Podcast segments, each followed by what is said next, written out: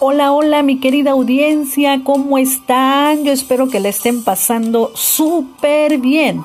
Y bueno, pues hoy terminamos un ciclo de podcasts y vamos a terminar con la serie Cómo imitar a Jesús con el tema Imitemos a Jesús siendo fieles, basado en el libro de Mateo capítulo 25 versículos 20 al 23, del cual Jesús nos da una enseñanza acerca de la fidelidad a través de una parábola. Quizás ustedes se pregunten, bueno, ¿qué son las parábolas? Las parábolas de Jesús son aquellas breves narraciones dichas por él que encierran una educación moral y religiosa, revelando una verdad espiritual de forma comparativa. Bueno, pues el objetivo de esta parábola es hacernos reflexionar acerca de la fidelidad que Dios nos demanda. Y para comenzar veremos qué significa la palabra fidelidad. La fidelidad es una actitud de alguien que es fiel y constante y comprometido con respecto a los sentimientos, ideas u obligaciones que asume. Se deriva de la palabra latín fidelitas, que significa servir a un Dios. Es una característica de quien es leal, en quien se puede confiar y creer porque es honesto y respetable. En su nivel más abstracto, implica una conexión verdadera con una fuente o fuentes. Tener fidelidad es una expresión usada para nombrar al o a lo que tiene constancia. Constancia. Ejemplo, la fidelidad de un cliente, la fidelidad de un amigo, la fidelidad de Dios, la fidelidad del esposo o la esposa. La fidelidad es la capacidad, el poder o la virtud de dar cumplimiento a las promesas. También es la capacidad de no engañar, de no traicionar a los demás. Cuando se rompen estos compromisos, se llama infidelidad. Así que entendiendo entonces qué significa la palabra fidelidad, nos vamos a lo que las, escrituras nos enseñan en la parábola que Jesús enseñará a sus discípulos. Y vamos a ver, dice el versículo 14, porque el reino de los cielos es como un hombre que yéndose lejos, llamó a sus siervos y les entregó sus bienes. Y bueno, pues aquí tan solamente notamos dos cosas importantes de la fidelidad. Número uno, que nos hace un llamado a ser fieles. Aquel hombre que entregaba sus posesiones o sus bienes a sus siervos, les hizo un llamado, un llamado a ser fieles. Conforme eh, nos adentremos en este estudio, comprenderemos por qué decimos que es un llamado a ser fieles. Pero también encontramos que no solamente les llamó, sino que depositó su confianza en ellos, dándoles, dice que a, a cada uno ciertas, ciertos bienes de él y dice que a uno le dio cinco talentos, a otros dos y a otro uno. Y esto significa entonces que él depositó su confianza en ellos al confiarles sus bienes. Pero también hallamos aquí en este versículo que les dio conforme a su capacidad, porque eso dice el versículo, conforme a su capacidad y luego se fue lejos. Entonces aquí podemos notar que a cada uno este hombre ya les conocía, conocía la fidelidad, conocía también cuánta confianza se podía depositar en ellos y conocía también cuánta capacidad tenían para responder a ese llamado de fidelidad. Realmente conocía a sus siervos, pero estaban siendo probados en el área de la fidelidad. Entonces, encontramos también en el versículo 16 dice, y el que había recibido cinco talentos fue y negoció con ellos y ganó otros cinco talentos. Aquí vamos a aprender que la palabra nos revela que la prueba de la fidelidad revela nuestro carácter a través de nuestras emociones. Dice que el que había recibido dos ganó también otros dos, pero el que había recibido uno fue y cavó en la tierra y escondió el dinero de su señor. Donde solo dos de ellos vemos que cumplieron, cumplieron fielmente en la administración que se les confió. Y al que le dieron menos que a los otros, este nos enseña realmente cómo las emociones pueden dominarnos hasta ciertos extremos y eso muchas veces nos hace ser infieles. Este hombre, dominado por sus emociones, tuvo miedo, cavó en la tierra y escondió el dinero de su señor. Bueno, también encontramos que todo tiene un tiempo. Y el tiempo para estos hombres se les se le había llegado. El tiempo de arreglar cuentas. Dice el versículo 19, después de mucho tiempo vino el Señor de aquellos siervos y arregló cuentas con ellos. O sea, que este hombre les dio el tiempo suficiente o quizás más del tiempo suficiente para hacer lo que convenía a sus intereses.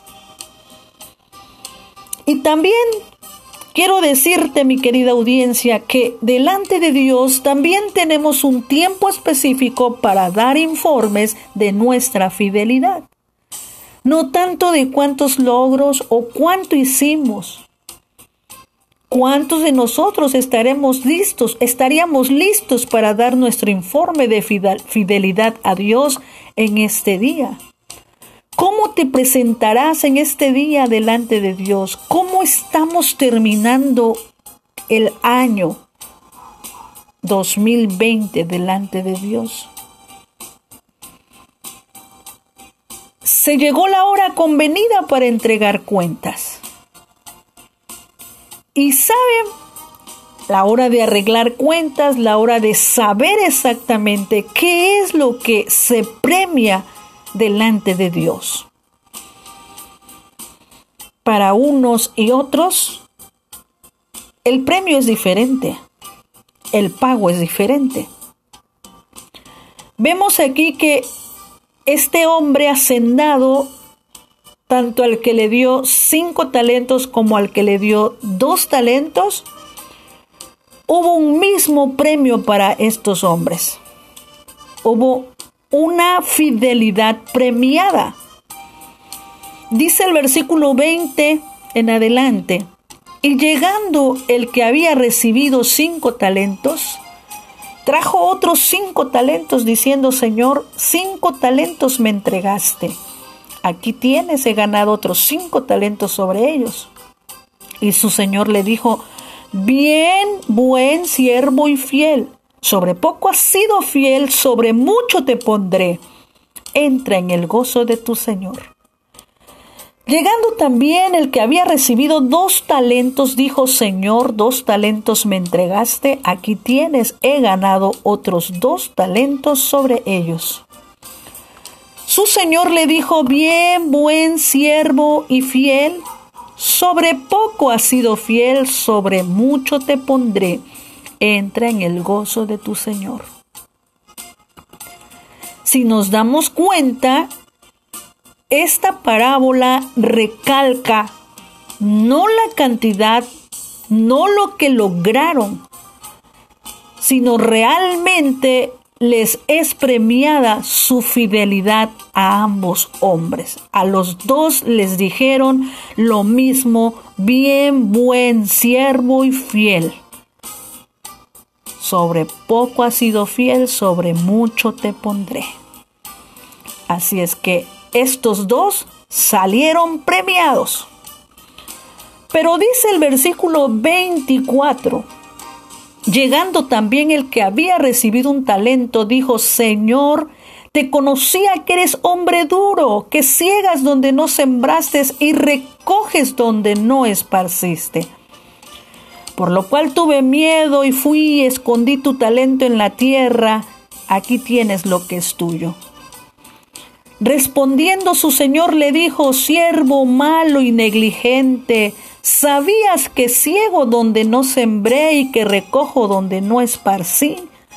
Por tanto debías haber dado mi dinero a los banqueros y al venir yo hubiera recibido lo que es mío con los intereses. Quitadle pues el talento y dadme diez talentos. Porque al que tiene le será dado y tendrá más, y al que no tiene aún lo que tiene le será quitado. Y al siervo inútil Echadle en las tinieblas de afuera. Allí será el lloro y el crujir de dientes. ¿Qué sucedió con este último que decía conocer a su Señor, pero la realidad era otra? Sus emociones le controlaron finalmente. Y hace unos minutos les decía, cuando las emociones nos controlan, nos dominan,